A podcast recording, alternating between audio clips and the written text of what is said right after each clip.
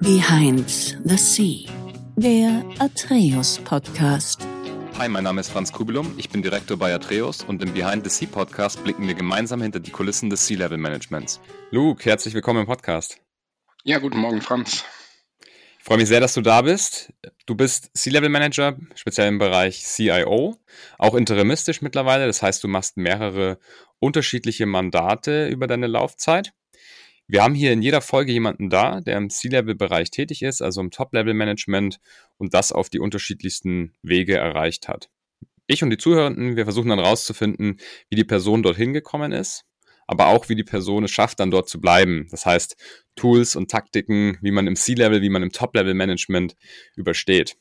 Und heute bist du mein Gast, das heißt, wir finden heute raus, wie du das tust. Und wir werden natürlich auch wieder, wie immer, ganz am Anfang anfangen. Und ich werde dich natürlich auch ja, bis zur Kindergartenzeit zurück hier und da ein paar Fragen stellen. Das heißt, sei, sei vorbereitet. Äh, Luke, ja, wie, wie geht's dir heute? Mir geht's fantastisch. Ich sitze ganz entspannt zu Hause. Einer der Vorteile als C-Level, man kann sich auch die Zeit einteilen. Das ist richtig. Wir werden dann auch ein bisschen darauf eingehen, wie das denn vielleicht sogar als Interim-Manager noch sich nochmal ein bisschen unterscheidet von den Themen als ja, Festangestellter oder als permanenter C-Level-Manager. Aber das alles erst dann später im Podcast. Du warst zum Beispiel CIO bei der Firma Multitest, aber auch mhm. bei vielen anderen. Wer ja. das mal nachschauen möchte, kann das gerne kurz googeln. Da werden wir jetzt nicht zu sehr drauf eingehen. Auf die anderen Mandate, wenn du darauf eingehst, kannst du es gerne machen, aber ansonsten ist es natürlich auch immer strictly confidential. Das heißt, da können wir vielleicht auch die Namen gar nicht nennen. Ja, genau. Gut. Ja. Luke, ich würde sagen, ich habe schon angekündigt, ich frage immer sehr weit zurück auch hier und da nochmal. Deswegen machen wir doch gleich mal diesen großen Schritt nach hinten und fragen mal, wie bist du denn da damals in der Kindergartenzeit oder so, wo du die ersten Erinnerungen hast, aufgewachsen? Was waren das dann für Umgebungen und wo bist du aufgewachsen? Also ich bin in einem kleinen Dorf aufgewachsen in Belgien. Was vielleicht da ein bisschen ungewöhnlich ist, ich bin zweisprachig aufgewachsen, also mhm. Deutsch und Französisch. Meine Mutter war deutschsprachig, mein Vater französischsprachig. Und wenn man in so einem kleinen Land wie Belgien ist, da gibt es so 72.000 deutschsprachige Belgier, da kann man mit der Sprache hin und her wechseln. Also ich habe für meine ganze Schulzeit mal ein paar Jahre auf Französisch gemacht, mal ein paar Jahre auf Deutsch, mal ein paar Jahre auf Französisch, mal ein paar Jahre auf Deutsch. Wow. Ähm, das hat dann auch meinen Geist für die Sprachen geöffnet. Und das, das war eine der, sage ich mal, interessanten Sachen, die ich in meinem Berufsleben mitgenommen habe. Hinterher, ähm, und sonst einfach eine ganz normale Familie. Also ich habe eine Schwester mhm. und ja, so halt eben. Und dann äh, von da aus mein Studium. Ich war eigentlich in eine ganz andere Richtung gegangen wie IT. Ich war mhm. Richtung Volkswirtschaft gegangen, was mich total interessiert, noch heute.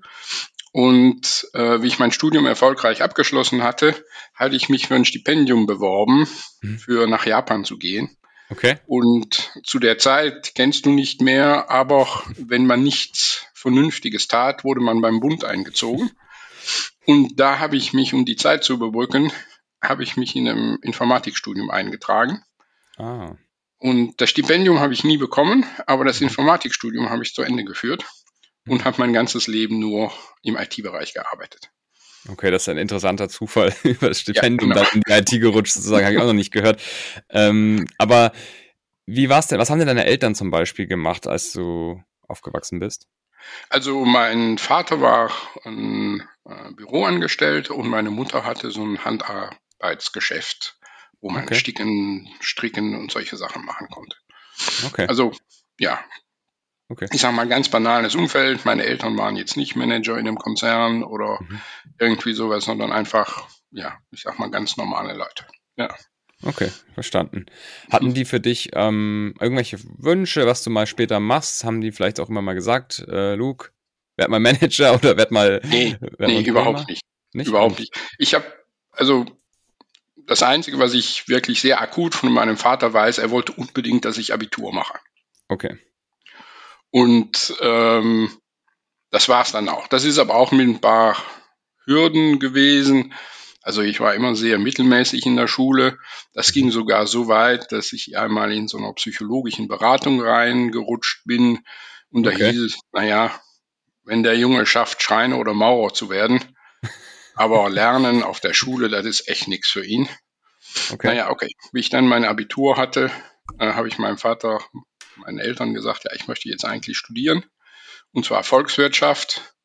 Hm, ein bisschen eine Überraschung, war aber auch nicht wirklich dramatisch, weil zum Beispiel der Bruder von meinem Vater war Zahnarzt, ein anderer war Ingenieur, also das war nicht so völlig andere Welt zu studieren, aber es war irgendwie überraschend.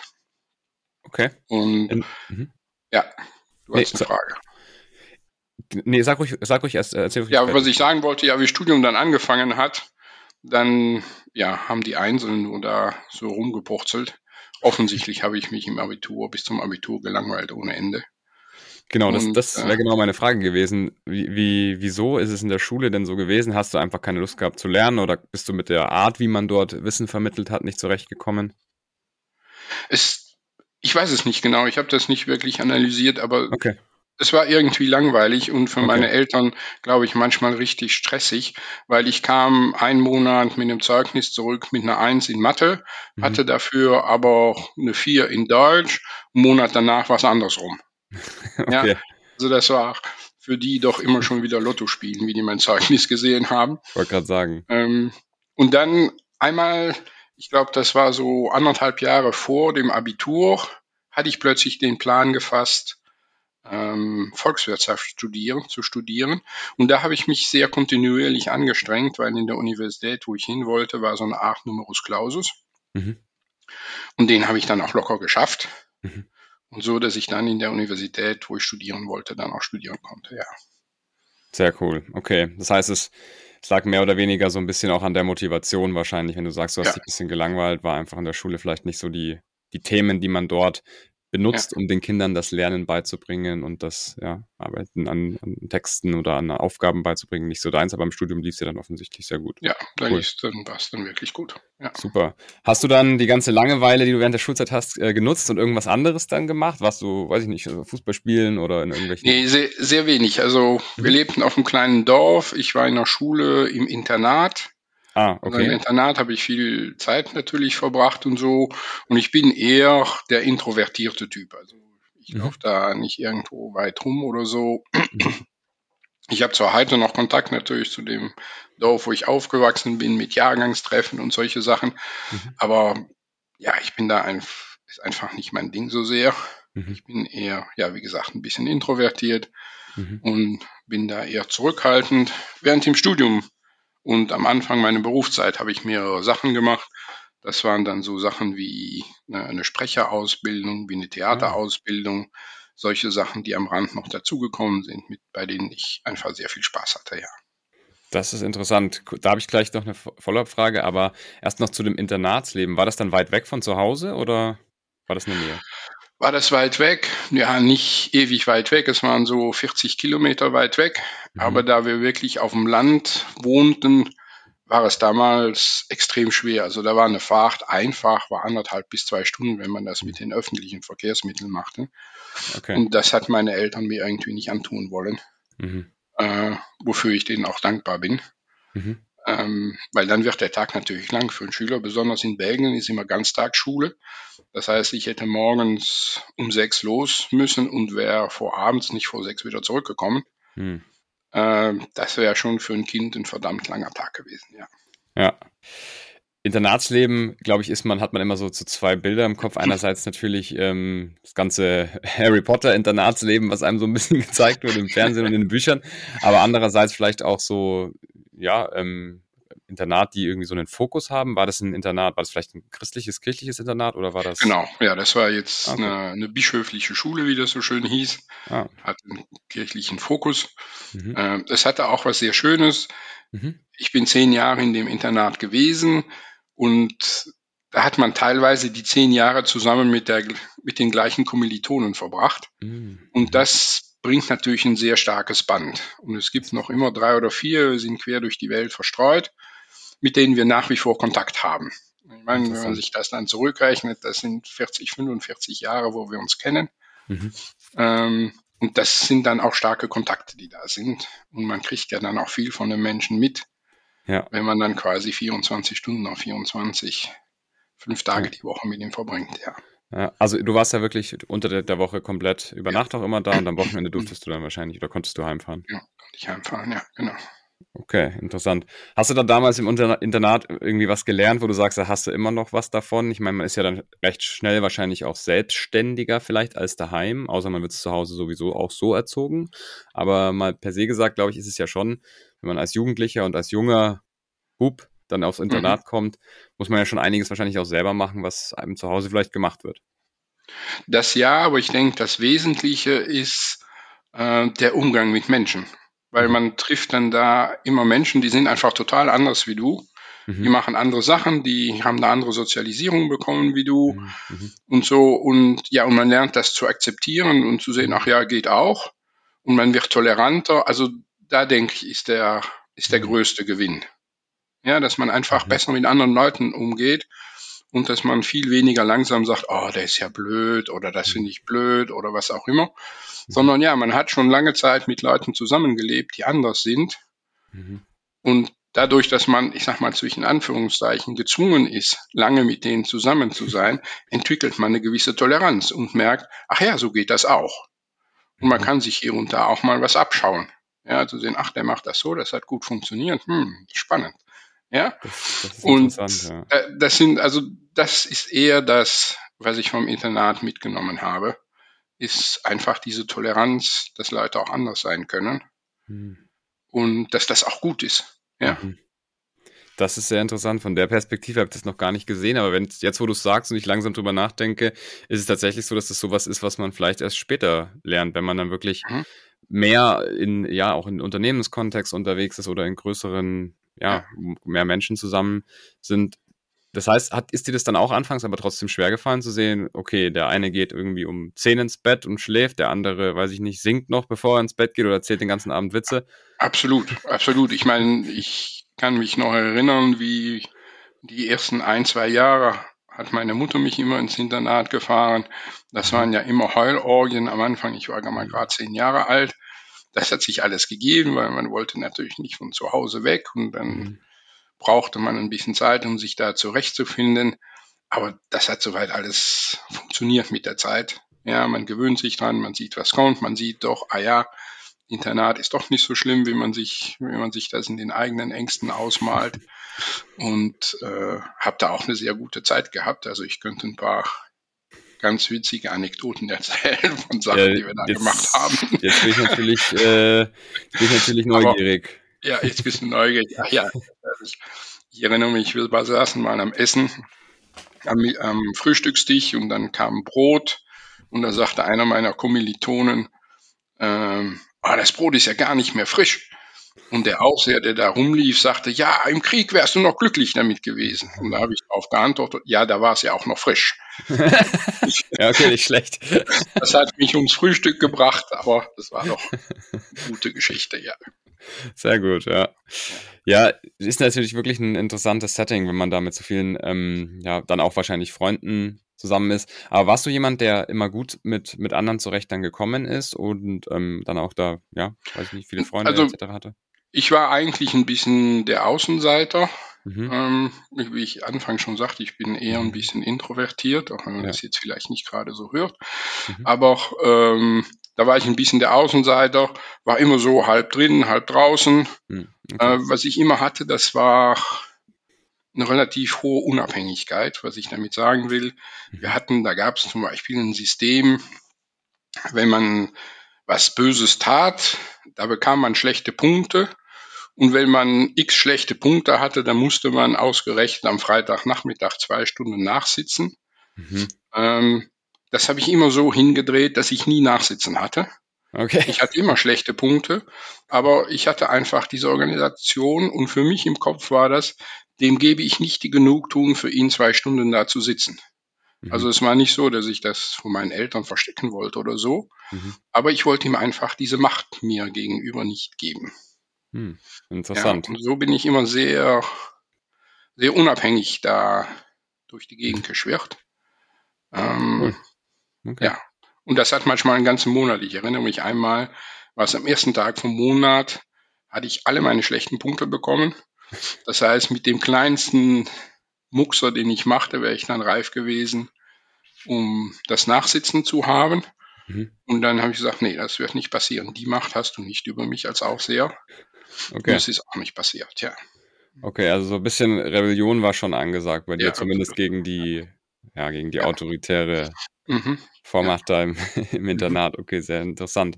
Dann hast du Abitur gemacht, hast ja erzählt, du hast dann ähm, dich für das Stipendium beworben, hast dann aber auch, äh, ja, einfach Information Management oder eben Informatik studiert, Wirtschaftsinformatik hieß das damals, ja. Ah, perfekt, okay. Mhm. Was war denn, oder kannst du dich noch erinnern, was überhaupt dein allererster Job war? War das ja wahrscheinlich noch in der, ja, der Schulzeit auch? Nee, äh, doch, mhm. ja. Also während meiner Studienzeit habe ich ähm, einerseits ähm, als Praktikant mhm. in einem Ministerium gearbeitet. Oh, das hatte damit zu tun, das ist hier weniger bekannt, aber damals, wie ich in Belgien war, hatte ich einen Vetter, der war Finanzminister. Ah. Und da über diese Beziehungen habe ich dann ähm, in einem Wirtschaftsministerium, im belgischen Wirtschaftsministerium, damals als Praktikant, bin ich zwei Monate unterwegs gewesen. Mhm. Nicht bei meinem Vetter, sondern bei einem guten Freund von ihm. Mhm. Ähm, das war sehr interessant, weil ich dann da einfach ähm, nicht wirklich bei den Beamten war, sondern im Kabinett, wo okay. die Entscheidungen gefällt wurden. Wer bekommt denn jetzt äh, irgendeine Unterstützung, wer bekommt keine Unterstützung und solche Entscheidungen. Und äh, das fand ich schon sehr, sehr spannend und interessant zu sehen, wie die Argumente da hin und her gingen, rauf und runter und so weiter. Das fand ich schon sehr, sehr interessant. Und dann habe ich noch ein Praktikum in der Bank gemacht. Hm. Ähm, das war sehr lehrreich. Ich wusste mit absoluter Sicherheit, dass ich nie in einer Bank arbeiten würde danach. Also die Leute waren alle total freundlich und hilfsbereit, aber es war einfach nicht mein Ding. Ja. Okay. Einfach so. Mhm. Okay. Und dann, was war dann der erste Job sozusagen mit dem ja, mit dem fertigen Informatikstudium? Also mein erster Job habe ich in einem Kabelwerk gearbeitet. Das war, okay. der, das war der größte Arbeitgeber in der Ecke, wo ich wohnte. Ähm, da habe ich wirklich angefangen zuerst mit Programmieren. Mhm. Dann ähm, habe ich auch Rechenzentrumbetrieb gemacht. Mhm. Und dann bin ich aber sehr, sehr schnell, ich sage mal nach anderthalb Jahren, habe ich meine ersten Projekte geleitet. Mhm. Und das waren wirklich, da merkte ich auch, okay, das ist es wirklich. Einmal eine Produktionsfirma. Ah. Ich habe einfach gerne etwas, was man anfassen kann, was ich sehen kann. Ich interessiere mich sehr für die Produktionsprozesse. Okay. Und das mit dem Projektleiten, das mochte ich sehr, weil man mit vielen Leuten Kontakt hat. Mhm. Aber weißt du, keinen so ein Quickie-Kontakt wie so ein Vertriebsmensch, sage ich jetzt einfach mal ein bisschen ja flapsig, sondern du hast wirklich einen intensiven Kontakt mit jemandem. Mhm. Du setzt dich wirklich mit dem auseinander, mit seiner Arbeit raus, mit den Prozessen aus und du setzt dich mit dem auseinander, was ist denn für das Unternehmen wichtig. Ja. ja, es geht nicht darum, die schönste Softwarecode zu schreiben oder die schönste Layout im Bildschirm zu haben, sondern es geht darum, was ist für das Unternehmen wichtig, damit der Prozess effizienter läuft, damit man vielleicht Geld spart oder damit man vielleicht eine bessere Qualität hat. Das habe ich sehr schnell erkannt. Mhm. Und das habe ich gemerkt, okay, ja, da habe ich Spaß dran. Das mache ich super, super gerne. Ja. Okay, das ist spannend. Das, mhm. Früher war es ja noch ein bisschen, äh, sag ich mal, greifbarer, das ganze IT-Leben. Das ist ja heute jetzt nicht, nicht mehr immer so der Fall. Vermisst du das dann teilweise oder reicht dir das dann sozusagen, wenn du den Kontakt zu den Leuten hast, wie du gesagt hast, jetzt zum Beispiel in die Produktion oder du bist in einem Unternehmen, was halt einfach physische Themen herstellt, physische Produkte? Also, ich würde deinem Statement nicht zustimmen. Also, ich finde okay. IT nach wie vor sehr greifbar. Ach so, okay. Ähm, vielleicht nicht in dem Sinn, okay, jetzt habe ich ein Kabel in der Hand, wie in dem mhm. Kabelwerk, mhm. Ähm, aber man kann sich Messkriterien geben und so, so dass das wirklich sehr konkret wird von dem, was man macht. Verstehe. Ja, mhm. und dadurch wird es dann auch wieder greifbar. Okay. Sehr gut. Aber dir hat es zumindest mal in diesem, ja, bei, diesem, bei dieser Firma dann besser gefallen als in der Bank, sage ich mal, weil ja, überhaupt, überhaupt kein Zweifel. Ich meine, es war auch so, ich ging auch regelmäßig, wenn ich eine Pause hatte oder so, ging ich mhm. durch die Fabrikhallen. Ich wusste genau, wie ein Kabel gemacht wurde. Damals dieses Kabelwerk, das muss man sich jetzt so schon vorstellen, ist fast 30 Jahre her. Mhm. Ähm, die hatten noch ganz, ganz alte Maschinen. Und damals waren das die einzigen, die in der Lage waren, Lichtwellenleiter zu produzieren, weil diese ganz alten Maschinen keinen Zug auf diese Glasfasern brachten und okay. so, dass diese Glasfasern nicht brachten. Heute ist das total andere Technologie, braucht man nicht drüber zu reden. Aber das waren so Sachen, die faszinierten mich einfach. Und da ging ich dann durch diese Firma. Da muss man auch wissen, damals kostete ein Meter Glasfaserkabel kostete noch 300, 400 Mark. Mhm, ja, also 200, 300 Euro. Ist natürlich heute alles weit weg. Aber das sind Sachen, die mich fasziniert haben und die mich nach wie vor faszinieren wie das in der Firma funktioniert und Verständnis dafür aufzubauen und so. Also mhm. das, das ist nach wie vor extrem faszinierend, ja. Sehr spannend. Wie war denn dann der Schritt? Du hast gesagt, du bist dann Projektmanager geworden, hast Projekte geleitet, das hat dir richtig gut gefallen. Erstens wegen dem Kontakt zu den Leuten, auch wegen der Verantwortung. Wie war dann, wie ist dann die Zeit da hingegangen, dass du dann irgendwann, sag ich mal, in eine geschäftsführende Position gekommen bist oder eine C-Level-Position? Also ganz ehrlich, ich habe nie, sage ich mal, in dem Alter einen Plan gehabt, mal eine C-Level-Funktion zu haben. Das war einfach nicht mein Plan. Okay. Was mich getrieben hat, war, ähm, ich wollte was Internationaleres haben, ich wollte unbedingt reisen. Okay. Und dann mache ich den Bogen wieder zum Internat, mhm. wo es mir darum ging, das war Leute, andere Leute kennenzulernen, alle Kulturen, andere Kulturen kennenzulernen. Und da habe ich dann beim zweitgrößten belgischen Konzern angefangen, der hieß Solve. Mhm. Und da habe ich gleich als Projektleiter angefangen für die Entwicklung eines hausinternen ERP-Systems. Okay. Und ähm, der, der Konzern war in mehreren Spachten aufgeteilt und für eine dieser Spachten wurde dieses ERP-System gemacht. Heute total undenkbar. Ja. Aber damals war das. Aber das hat mir schon ja die erste internationale Luft gegeben. Da habe ich schon Projekte in Frankreich gemacht, in Deutschland gemacht, in Holland, in England, in USA. Ähm, und da wusste ich einfach, ja, das ist einfach mein Ding, da habe ich Spaß dran. Mhm. Äh, mit diesen anderen Leuten, mit diesen anderen Kulturen. Ähm, ja, das war einfach mein Ding. Ich hatte auch Spaß an Führung mit dem Team, auch wenn ich damals noch, ähm, noch sehr jung und wenn ich heute zurückblicke, denke ich, hm, naja, so toll hast du das jetzt auch nicht gemacht. Aber trotzdem, es war, äh, es war eine gute Erfahrung und äh, wir haben mit dem Team auch wirklich ordentlich Sachen gestemmt. Bis dahin, dass wir sogar dieses selbstentwickelte ERP-System als Team zu Grabe getragen haben und haben dem Konzern tatsächlich empfohlen, Leute, lasst das doch sein. Ja. Äh, wir kaufen ein ERP-System von der Stange mhm. und damit sind wir einfach viel schneller wie alles das, was wir bisher gemacht haben. Okay. Okay. Sehr gut. Wie ist es denn vergleichbar jetzt, sag ich mal, wenn du jetzt als, als CIO bist in der Geschäftsführung? Weil es gibt ja dann meistens einen C-Level-Kreis. Bei dir ist es wahrscheinlich auch jetzt unterschiedlich, aber ich stelle mir das dann so vor, dass es im Top-Level-Management und so ist es ja auch, dass man sich natürlich gegenseitig auch challengen muss und auch verschiedene Szenarien aufzeigt. Wie würdest du denn da so deine Rolle und die Rolle generell so als CIO in diesem Kreis positionieren? Also so wie ich die Rolle gelebt habe, ist eher jemand, der die Sachen zusammenfügt. Also mhm. vielleicht von meinem Hintergrund, ich habe viel mehr gemacht wie nur IT-Studium gemacht. Mhm. Also ich habe mich auch sehr intensiv mit gewaltfreier Kommunikation ausgesetzt, auseinandergesetzt. Ich habe mich sehr intensiv mit systemischen Strukturen okay. auseinandergesetzt. Also wie funktionieren Systeme, auch insbesondere Systeme, die auf Menschen basieren, also die nicht deterministisch sind, sage ich jetzt einfach mal so. Okay. Ähm, das, das sind Sachen, die mich sehr, ja, die mich sehr interessiert haben. Mhm. Ich hatte auch da massiv Unterstützung von meiner Frau, die in dem Bereich beruflich tätig war. Mhm. Und so, das war dann im Wesentlichen mein, mein Faktor, mein, mein Beitrag dazu. Mhm. Und mit der Zeit ist es natürlich, ist IT immer wichtiger geworden.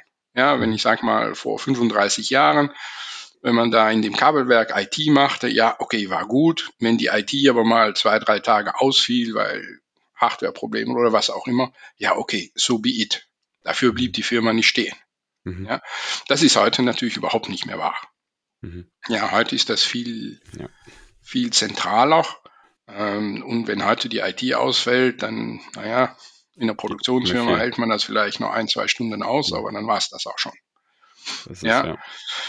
Äh, also da haben sich die Anforderungen massiv geändert und aber auch die, der Wirkungskreis vom CIO hat sich massiv geändert. Mhm. Wenn ich zum Beispiel einer der letzten Mandate, die ich für die Atreus gemacht habe, betrachte, da war ich verantwortlich für diese Entwicklung von dem ERP-System bei einem Sprachdienstleister. Mhm. Mhm. Und da war natürlich der Umsatz wurde durch IT generiert. Klar. Ja? Also klar, das waren die Kunden, die Texte haben wollten, die übersetzt wurden. Aber auch, äh, wir haben einen Webshop gemacht, wo ein Kunde einfach hingehen kann und sich dann, ja, du oder ich, einfach da äh, einen Text aufgeben können und dann Übersetzung bekommen in Swahili oder Zulu oder was auch immer. Mhm. Ähm, dann gab es den, den ganzen Prozess für große Unternehmen, so Konzerne wie in Bosch, wie in Miele, wie in Mercedes oder wie man sich die alle vorstellt, wo ein vollautomatisierter Prozess durchläuft. Mhm. Und das hängt hundertprozentig von IT. Das heißt, in dem Moment, wo das ERP-System nicht läuft, ist auch null Euro Umsatz. So einfach okay. ist das. Verstehe. Ja? Ja. Und die Anforderungen von manchen Kunden, die kommen daher mit 10.000 Zeilen und sagen, mhm. die will ich morgen übersetzt haben. Hm. Ja? Mhm. Und das läuft dann alles über IT. Mhm. Ja? Das sind dann natürlich Sachen, die waren vor 35 Jahren nicht so. Mhm. Aber das hat das Gebiet auch wieder total spannend gemacht, weil man dann einfach, ja, wieder sehr, sehr konkreten Einfluss aufs Unternehmen hat. Wo mhm. wir dann wieder in dem Bereich waren, den du eben erwähnt hast, das wird sehr konkret und sehr fassbar, was da läuft oder was da nicht läuft. Mhm. Das ist dann zwar jetzt kein Kabel mehr, ja. aber das ist die Umsatzzahl. Und wenn dein ERP-System einen Hänger hat, dann sieht man auch den Hänger im Umsatz. Klar. Ja? ja. Die Anforderungen an einem IT-Menschen dann, wesentlich an einem CIO, dann sind auch ganz andere. Also es fragt mich niemand mehr, ja, wie sitzt du denn dieses Flag im Active Directory oder wie machst du das bei der Firewall oder so, dann ist wirklich das wirtschaftliche Denken angesagt.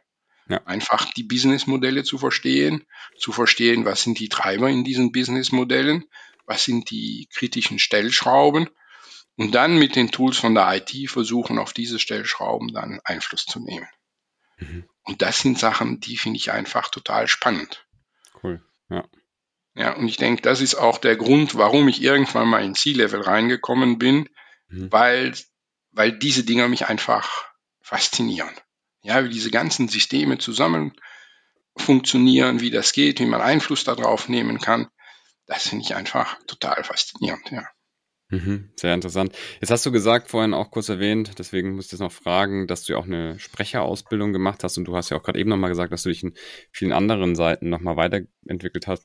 Hast du das einfach aus Interesse gemacht oder war dir wirklich bewusst irgendwie, ich habe da eine Lücke und ich möchte es irgendwie schließen oder was war denn da so die Motivation? Was war die Motivation? Ja, es war ein, einerseits war es ein Stück weit, dass das bei mir zu Hause war durch meine Frau. Ach klar, stimmt. Mhm. Ja, da war es einfach zu Hause und wir haben uns immer sehr intensiv darüber unterhalten. Ich relativ kritisch, ich bin da ein bisschen kritisch gegenüber Coaches und solche Geschichten. Und das ja. hatte dann ein paar leidenschaftliche Gespräche zur Folge. Ähm, aber auch so, das ist auch ein bisschen mein Typ. Ich sag, ich habe da nicht so einfach eine Klischee-Meinung. Ich möchte mich dann damit auseinandersetzen und zu verstehen, auch das, was ich dann erzähle, nicht einfach so nachgeplappert ist. Und so mhm. bin ich dann auch in diesen Sachen reingekommen. Mhm. Und ja, es ist absolut hilfreich. Ja, es ist absolut, um dir einfach ein kleines Beispiel zu geben. Ich hatte mal zwei Direct Reports von mir. Also der eine sah rot, wenn er den anderen sah. Also das war einfach so, da war mhm. absolut nichts zu machen. Mhm. Ich dachte, das ist jetzt blöd, das sind zwei richtig gute Mitarbeiter mhm. und die, also die werden für mich ineffektiv, weil die sich permanent streiten. Mhm. Und dann habe ich die, habe ich die mal separat zur Seite genommen und habe jedem nur eine einzige Frage gestellt. Und habe ihm gesagt, kannst du dir vorstellen, dass der andere dir nichts Böses will? Und dann habe ich sie wieder weggeschickt. Ich habe keine Antwort gewollt, kein gar nichts. Mhm. Und einfach mit dieser Frage hat man das richtig gesehen, wie die sich 14 Tage, drei Wochen so ganz kritisch beäugt haben mit dieser mhm. neuen Sichtweise. Hm? Mhm. Könnte das sein, dass der mir nichts mhm. Böses will? Ja. Und die sind nie gute Freunde geworden, aber dieser Krieg hat aufgehört. Mhm. Ja. Und ich sagte, von alleine wäre ich nie darauf gekommen. Das ist tatsächlich etwas, was man lernt bei gewaltfreier Kommunikation, bei systemischen Strukturaufstellungen und so weiter, dass man manchmal so eine Frage stellt, die, die einfach zwingt zu überlegen, weil es einfach den Rahmen sprengt. weil man so normalerweise nicht denkt. Mhm. Ja. Und das sind Sachen, die sind sehr hilfreich. Ja, man ist ja permanent, als CIO sitzt man ja nicht mehr hinter seinem Bildschirm. Man ist ja eigentlich permanent in Kontakt mit Leuten. Mhm. Ja, also, ja, ich sitze am Tag vielleicht eine halbe, dreiviertel Stunde an meinem Bildschirm. Ich mache E-Mails, schreibe auch mal vielleicht eine Notiz oder sowas. Aber eigentlich spricht man immer nur mit Leuten. Okay. Und dann sind solche Werkzeuge einfach total hilfreich. Ja. Klar dann wahrscheinlich auch die Sprecherausbildung nützlich, ne? Nicht nur für jetzt eine Keynote Speak äh, oder so, äh, Speech oder sowas wie jetzt hier das, sondern auch generell auch für Meetings und für, für, für Direct Report Gespräche etc., oder? Ja, das ist wirklich Direct Report Gespräche, das ist eine Sache, die ist mir sehr wichtig, die sehr oft mhm. ähm, unter den Tisch fällt, sehe ich. Ähm, denke ich jetzt auch gerade in dem Unternehmen, wo ich jetzt unterwegs bin. Das ist der der Direct Report muss sich darauf verlassen, dass man auch wirklich aufrichtig und ehrlich ist. Ja. ja dass man auch ganz aufrichtig und ehrlich sagt, äh, wenn was nicht geht, aber genauso aufrichtig und ehrlich, wenn man sagt, wenn was gut war. Mhm. Und weil einmal ist es unfair. Ich bin im Unternehmen gewesen, da hat man gesagt, Mastadt als Interimsmanager, deine Aufgabe ist, diesen Manager hier zu entlassen. Mhm. Okay, gut. Dann habe ich rausgekriegt, man hat ihm nie gesagt, dass er schlechte Arbeit leistet. Mhm. Okay. Dann hat er ja auch keine Chance, besser zu werden. Ne? Absolut. Das ist ja total unfair, sage ich jetzt mal. Ja, also das ist eine sehr wichtige Eigenschaft, einfach auch diese Sachen wirklich offen und ehrlich zu machen mhm. und auch auf eine sachliche Art und Weise. Ich habe mal eine Übung gemacht, wenn du jemandem sagst, ein Kompliment machst, du ihm aber nicht sagst, warum das für dich wichtig ist oder warum das gut ist, dann hat er das Kompliment nach 30 Sekunden wieder vergessen. Oh, wow, okay. Ja, wenn ich dir jetzt zum Beispiel sage, ähm, du hast eine schöne Jacke an mhm. und ich gehe dann weiter, in 30 Sekunden hast du das vergessen. Ja, wenn ich dir aber jetzt sage, boah, du hast richtig eine tolle Jacke an, weil das passt sehr gut äh, mit dem Hintergrund und das ist perfekt für die Videoaufnahme, das hast du richtig gut ausgesucht, das verhältst du über Tage. Ah, okay. Das, das klingt gut, ja. Das, klingt. das ja. ist so ein bisschen auch wie, wenn die, wenn der Zug verspätet ist, dass man da immer eine Begründung hinschreiben will, weil da die Leute wahrscheinlich auch eher damit umgehen können, als wenn einfach nur da steht, der kommt nicht oder der ist zu spät. Ja, genau. Das ist ein bisschen das. Aber das ja. sind solche Sachen, die ich einfach gelernt habe, die ich einfach geschenkt mhm. bekommen habe. Äh, auch eine Sensibilität für sowas zu haben, mhm. ähm, die, die da sind. Auch meine Mitarbeiter wissen in der Regel, wenn eine Entscheidung in, in die eine oder andere Richtung fällt, warum das so ist. Okay. Und es gibt tatsächlich, wenn man im C-Level ist, manchmal Sachen, die man nicht erklären darf. Mhm. Ähm, das sage ich dann auch ganz offen. Mhm. Ja, wenn ein Mitarbeiter zu mir kommt und sagt, du Meister, das verstehe ich jetzt gar nicht, was du da willst. Mhm. Ich sage, ich weiß, dass du das nicht verstehst, aber ich darf es dir nicht erklären. Mhm. Ja, und dann weiß der auch genau, da läuft die Geschichte. Ja, ich habe bei börsennotierten Unternehmen gearbeitet. Da gibt es einfach Sachen, die muss man gesetzlich geheim halten. So ist das einfach. Und äh, das habe ich dann aber auch ganz offen gespielt und habe gesagt, pass auf, ich kann nachvollziehen, dass du die Entscheidung nicht verstehst, mhm. aber wisse, ich darf es dir auch nicht erklären. Mhm. Okay. Das ist dann einfacher, wie zu sagen, tu das und frag nicht. Mhm. Ja, okay. also das, das sind so Sachen, und das funktioniert in allen Bereichen. Also das funktioniert mit den Direct Reports, aber das funktioniert auch mit den Kollegen im C-Bereich oder mit anderen Abteilungsleitern oder so, dass man einfach, ich nenne das immer kongruent ist. Ja, mhm. dass man einfach die Sachen ja zusammen, also konsistent macht, dass man das nachvollziehen kann. Und Kongruenz gibt dann nochmal diese, diese Langzeit damit, dass man nicht, dass man das nicht nur jetzt hier in der nächsten halben Stunde ist, sondern dass man das auch über drei Monate, ein Jahr, zwei Jahre, drei Jahre ist. Mhm. Ja. Okay, interessant. Das ist ein wichtiger Punkt. Mhm. Wie oft sprichst du mit deinen Direct Reports? Hast du da Regeln oder? Also es gibt normalerweise, wenn sie geografisch in meiner Nähe sind, mhm. dann quasi jeden Tag. Okay. Ich gehe einfach gerne vorbei. Entschuldigung. Ich gehe einfach gern bei denen vorbei, schaue, wie es geht, und das muss nicht immer unbedingt Arbeit sein, es kann auch ein bisschen Familie sein, kann auch ein bisschen hm. was auch immer ansteht. Der Urlaub oder so, da habe ich immer einen sehr intensiven, direkten Kontakt. Mhm. Wenn die geografisch weiter weg sind, hat es auf jeden Fall einen wöchentlichen Joe-Fix, mhm. wo man sich dann einfach auch austauschen kann. Okay. Wenn du mit denen aber wirklich häufig sprichst, was würdest du sagen, ist dann auch so eine, so eine Zahl an Direct Reports, wo es vielleicht auch zu viel wird für einen C-Level-Manager? Hast du also, also bei mir ist die Schmerzgrenze so bei 6, 7. Ah, okay. Ja, okay. Da kann ich mich wirklich intensiv drauf einlassen. Mhm. Wenn es jetzt, wie es einmal gewesen ist, kurzzeitig so mal 15 Leute, das funktioniert nicht mehr. Also dann kriege ich meinen eigenen Anspruch nicht mehr hin mhm. und dann werden die Kontakte äh, oberflächlich. Mhm. Was ich immer mache, das ist vielleicht auch noch ein wichtiger Punkt, mhm. ist, es gibt die erste Linie, die mir reportet. Ich mhm. kenne aber auch sehr gut die zweite Linie dahinter. Mhm. Der Hintergrund ist, ähm, auch die erste Linie kann sich manchmal daneben benehmen oder Sachen machen, die die nicht machen sollten. Ja. Und deswegen ist es wichtig, ein gutes Vertrauensverhältnis zu der zweiten Linie zu haben. Mhm. Weil, ich meine, als C-Level-Manager kannst du nicht alles sehen und unter Kontrolle haben. Das geht einfach nicht. Klar. Ja, es, es geht einfach nicht. Da würdest du ja alles ausbremsen. Mhm. Und daher ist es gut, ein differenziertes Informationsnetz zu haben, wo man die Informationen, die man bekommt, auch äh, überschneiden kann. Zu sehen, ach ja, passt zusammen, ach ja, passt nicht zusammen. Hm, passt halb zusammen, ist aber nicht logisch, da musst du nochmal nachbohren. Also das sind so Sachen, die, das gehört mit dazu, unter anderem um im C-Level zu bleiben, dass man in der Lage ist, sich ein gutes Informationsnetz aufzubauen und auch immer die Informationen ein Stück weit zu überprüfen. Nicht in dem Sinn, dass der andere dir, dir Märchen erzählt oder Lügen erzählt, sondern der hat dir jetzt seine Sichtweise gegeben davon. Mhm, mh. Ja, und es gibt vielleicht andere Aspekte, die er bewusst oder unbewusst ausgeblendet hat. Mhm und die aber vielleicht doch noch interessant sind. Okay. Ja. Genau, jetzt hatte ich zu Beginn angekündigt, gerade so solche Themen, wie du jetzt gerade erzählt hast, wie, wie unterscheidet sich das dann, wenn man dann interimistisch dabei ist? Es hat ja so leicht auch immer diesen ähm, Consulting- oder Beraterkontakt, äh, ja, Charakter, weil es kommt jemand rein, neu und, und, ne, und der ist dann auf einmal plötzlich sehr weit oben im Top-Level-Management.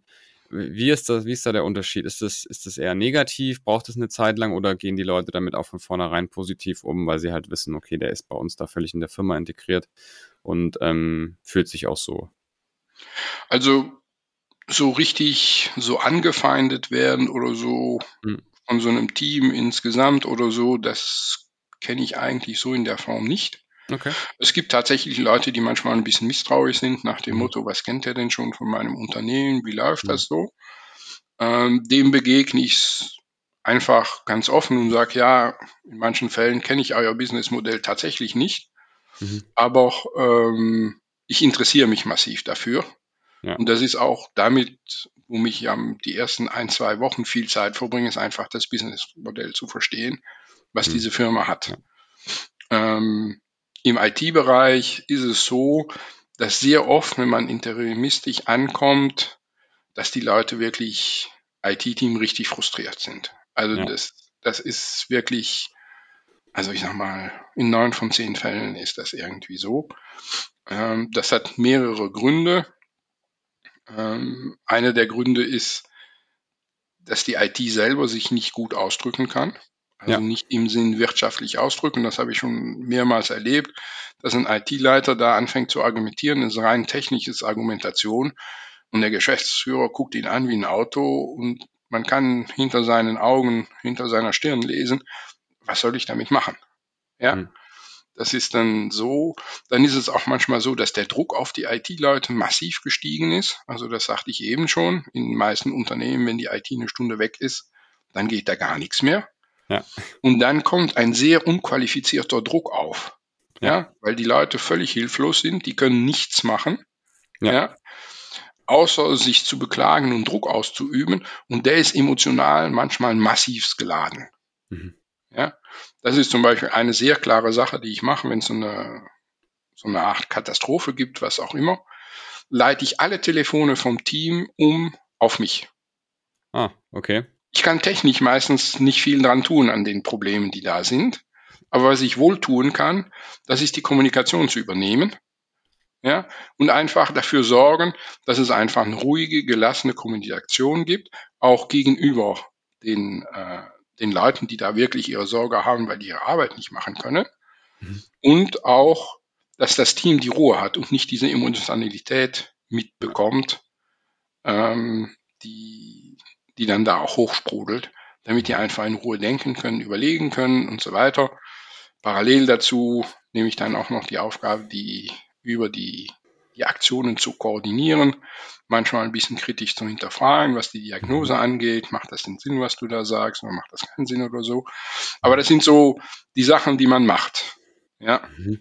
Das ist ja interessant. Das heißt, also kommt das oft vor, weil ich meine, ich stelle mir das schon hart vor, wenn du dann die Telefone alle auf dich umlenkst, dann sitzt du da da, hast wahrscheinlich ähm, schon einiges an Anrufen, die da reingehen, oder? Da kommen einige Anrufe, aber das kann man ein bisschen dämpfen, indem man einen sauberen Kommunikationskanal hat. Also wo ich einfach okay. sehr regelmäßig dann einfach sage, Leute, das und das passiert im Moment, wir erwarten das und das, das ist gewesen. Mhm. Damit hat man schon viele Leute abgeholt. Und dann gibt's noch welche, die, die unbedingt mit einem sprechen wollen, was auch total okay ist. Ja. Und dann erkläre ich denen das normal, was wir am tun sind, damit die einfach ein Gefühl haben, ja, da passiert jetzt wirklich was. Okay. Das ist da nicht eine Blackbox, wo ich da jetzt davor sitze und kann nichts tun. Also man muss nicht vergessen, die Leute kommen sich ja total als Opfer vor. Die können ja nichts machen. Ja, wenn so ein Server aussteigt, das ist ja, ich meine, das ist ja das Gleiche für uns. Ich meine, mhm. als ITler sage ich mal, wenn wir irgendwo sind und da fällt eine Maschine aus und dafür auch, von der wir abhängen, ja, da können wir nichts machen. Da sind wir einfach Opfer. Also das, das muss man einfach auch ein Stück weit Verständnis für haben. Absolut. Dass, äh, dass da Leute einfach nervös werden. Ja? Oder wenn ein Geschäftsführer sieht, verdammt, ERP-System ist down, ich mache keinen Cent Umsatz, mhm. das ist dann schon normal, dass der da ein bisschen nervös reagiert. Ja. Klar. Ja, sehr, also sehr, sehr interessanter Tipp. Jetzt hat man, wenn man aufmerksam zugehört hat, schon hier und da sehr, sehr, sehr spannende Tipps von dir gekriegt, vom Internat, wo du gelernt hast, mit Diversität umzugehen, bis hin dann zu den ja, systemischen ähm, Führungs, sag ich mal, Führungsstilen, die du dir da mhm. angeeignet hast und jetzt das Umleiten der Telefone auch sehr spannend. Hast du noch, und das ist jetzt eigentlich schon fast die vorletzte Frage, hast du noch Tipps an alle Kollegen und Kolleginnen, die zuhören, was das C-Level angeht, was du jetzt vielleicht noch nicht gesagt hast? Also ich denke, das Wichtigste ist, dass man ähm, immer dafür sorgt, dass man vernünftige Bedingungen hat zu arbeiten. Mhm. Weil das ist mehr, sage ich mal, hier im deutschsprachigen Raum wie im internationalen Raum. Manchmal sind die Erwartungen an IT nicht zu erfüllen. Mhm. Ich sage, es ist, ähm, ich sage immer ein bisschen vereinfacht, es gibt drei Parameter. Es gibt die Ressourcen, es gibt die Zeit und es gibt das Geld. Ja. Um ein Projekt erfolgreich zu Ende zu führen, muss man wenigstens einen Freiheitsgrad haben. Ja. Und wenn man den nicht hat, dann geht's nicht. Klar. Ist einfach so. Ja. Und das muss man sehr klar machen und sich, und das so klar machen, dass man sich nie in die Opferrolle drängen lässt. Mhm. Ja, dass man immer sagt, nee, die IT hat nicht gemacht, der CIO ist nichts wert und so und so. Mhm. Da muss man, also das ist wirklich eine Sache, die muss man sehr klar haben und sehr klar behalten. Mhm. Wenn man das, wenn man das Glück hat, so eine langfristige Beziehung aufzubauen, dann wissen die Gegenüber, worum es geht. Und wenn es dann trotzdem nicht geht, ja, dann muss man einfach die Konsequenzen ziehen. Mhm. Ja, weil, ja, das ist manchmal, das, das ist für mich das Wichtigste. Einfach diese Klarheit muss da sein. Mhm. Ja. Sehr guter Tipp. Luke, erstmal vielen lieben Dank, dass du da warst im Podcast. Es hat mir sehr viel Spaß gemacht. Ich habe äh, noch sehr viele Sachen gelernt, die ich auch vorher noch gar nicht wusste. Deswegen ist es immer sehr, sehr spannend, bestimmt auch für alle Leute, die zuhören. Letzte Frage, wo kann man dich gut erreichen? Möchtest du da noch was erwähnen? Also mich kann man am bequemsten erreichen über LinkedIn. Mhm. Da ist mein ausgefeiltes äh, Profil drin. Und da schaue ich auch jeden Tag rein. Da kann man mich richtig gut erreichen, über mir, mir eine Nachricht über LinkedIn hinterlässt. Ja. Super. Klasse, freut mich. Wunderbar. An alle, die äh, noch dabei sind, vielen lieben Dank fürs Zuhören. Wenn euch die Podcast-Episode gefallen hat, wie immer, lasst auf jeden Fall eine Bewertung da oder sogar einen Kommentar, je nachdem, auf welcher Plattform ihr zuhört. Kanal abonnieren ist auch sehr wichtig, dann kriegt ihr solche Episoden wie die mit Luke immer direkt in den Feed gegeben, wenn sie dann auch dann rauskommen. Der Podcast wird von Atreus präsentiert, also bitte auch mal atreus.de auschecken. Wenn ihr mit Luke und mir zusammen ein Projekt machen wollt, könnt ihr da natürlich auch vorbeischauen. Dann gibt es da alle Infos und wir können uns auch mal zu dritt oder zu viert oder zu fünft unterhalten. Luke, vielen lieben Dank, dass du im Podcast warst. Ich wünsche dir noch einen schönen Tag und hoffentlich bis bald. Ja, danke für die Einladung und wünsche dir auch einen wunderschönen Tag. Ciao, ciao. Mach's gut. Ja.